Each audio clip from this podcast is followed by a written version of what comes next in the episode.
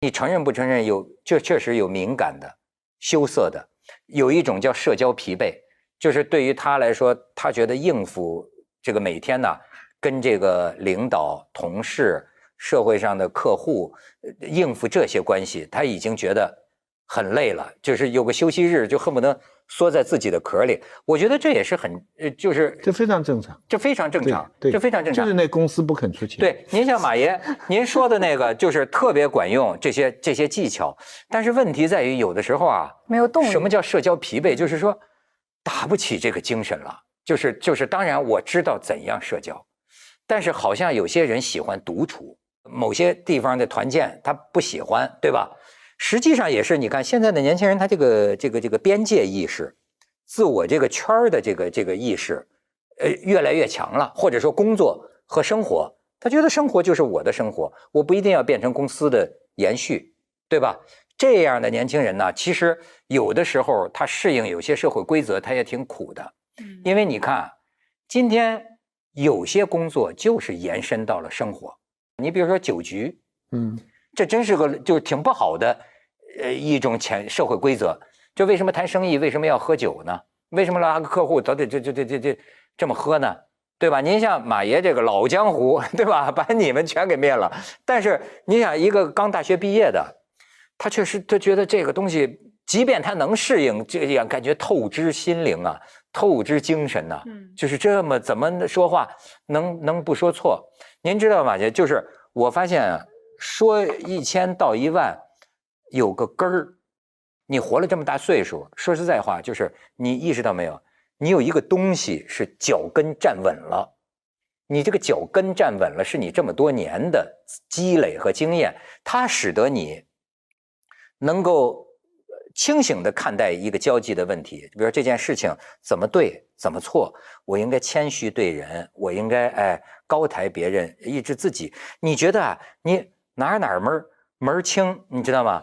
有我有一个这个这个呃，就是年轻的小朋友啊，小同事吧，也算是。就是他说他到他父母亲的那个圈子，他父母亲都是知识分子了，呃，父母亲交往圈子都是高级知识分子了啊。他就我觉得他说的很形象，就是在他们当中啊，就像是一个就是小孩蹒跚学步。嗯，就是他，我不知道你们这些大人，你们的这种交际的这个规则，我又怕我说错话，怎么着？就是感觉就是本身这是一种小孩子就是站不稳呐，就是个本身是一个蹒跚学步的这么一个感觉。他说，我不愿意出去，就是因为我不知道每个圈子里的规矩。比如说说个很简单的，去吃西餐，他就说我怕就是弄不清楚这这一套刀叉。学呀，就得失心很重。看两边儿。我记得那个对那电影对吧？那个那个漂亮女人，就那电影里面不就是教他这个用这叉？后来人家不会用，两个人就一起用那个最错的方式吃，也吃疼。就是不，我觉得就是得失心，得失心这个。呃，我我们刚才讲的就是把自己放低一点，让人家啊显示优点等等，这些可以说是说话的技巧。说实在话，能自能自低的人呢？实际往往是已经有些自信的人了，这他就是生怕别人觉得自己不行的，那个我估计才是蹒跚学步刚进入社交场的那种心理。呃，我我的意思是，那个修养、说话态度是锦上添花，但是更重要的东西，我面对我的学生哈，我还是一直跟他们说，比方说。你刚才讲的这种心理哈，他碰到一群人，他不知道不知所措什么东西，那其实真的不必担心，你就犯错也没关系。我最简单的一个例子，我上课感到最为难的一个例子就是立论。我们知道鲁迅的立论，对不对？到人家家里去说这个这个小孩将来升官啊，赏一笔钱；这个小孩将来发财，这个很好。这小孩将来要死掉，被人打出来。那鲁迅的总结就是说，你你看，你看说真话讨打，说假话拿好处，那人应该怎么办？那个老师就今天天气哈哈哈，那然后就要跟学生，学生我就这里边就有很复杂的一个问题了，就是说，如果一个年轻的学生到了某一个场合，周围大人都在说话，他们似乎有一套礼节，可是在这个学生看来，他们很虚伪，他们中间有很多假的东西，他实在是不适应，他要是适应，他不会有这个感觉。那这种时候怎么办？我我是碰到这种情况下，我总是跟他们说，比修养、比事故更重要的还是你说真话，还是你说出自己的东西。我说，比比方说，我有上课说错的东西，我有一句话，我说你们多少人会跟我指出，比如一个简单错误，广东话的一个发音读一个音读错了，很少，只有三分之一的人说举手会来跟我指出。那我就说我是赞成他们，他们给我指出了，我就是下次我可以避免了。但讲完以后呢，正面教育完了以后呢，我还补充一句，那说实话，我以后又会记住这几个给我挑错的学生。哎那哎，这又是实实情。这些学生，你如果说他给我挑错的态度不好的话，我肯定又是记住他。但是我我不知道怎么样，我也可能也是我错。反正我跟他们说说，你说真话，让自己舒服还是最重要的，嗯比让别人舒服重要。所以这跟我刚才讲的是矛盾的，把人家就是有这个复杂性。不是，这肯定有个问题啊！你这个把年轻人说给教坏了。啊，我们先说这真话是一个绝对真话。那么绝对真话它一个前置，你要说的时候是可以不伤害别人或者轻微伤害别人。比如我给徐老师指出的这个错误是无痛、无关痛痒的，我当然积极的去指出，你记住我也更好。如果你这个错误是个致命的、很丢人的，当着所有的学生，你把这个事情指出来，就会很丢人，就是愧对大学教授的这么一个身份的时候，那这个说不说真话？嗯，那我说，如果说还是要说的话，那能不能私下去说，这就是技巧问题了，就是不要去公开的。啊，有时候，呃，我我们呃这文化就是一个外衣，是吧？我们爱面子就是爱这个外衣嘛。外衣是一件一件穿上去的，你可以剥下它一层外衣，但是你不能把它剥一精光，那剥一精光谁也受不了。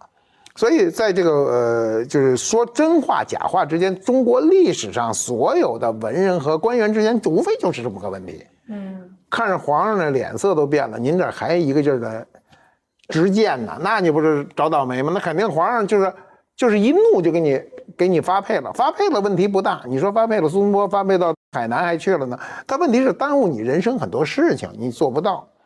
所以就是我们实际上是在选择，这个选择中呢，很重要的一个概念就是社会成本。你在这个社会成本中。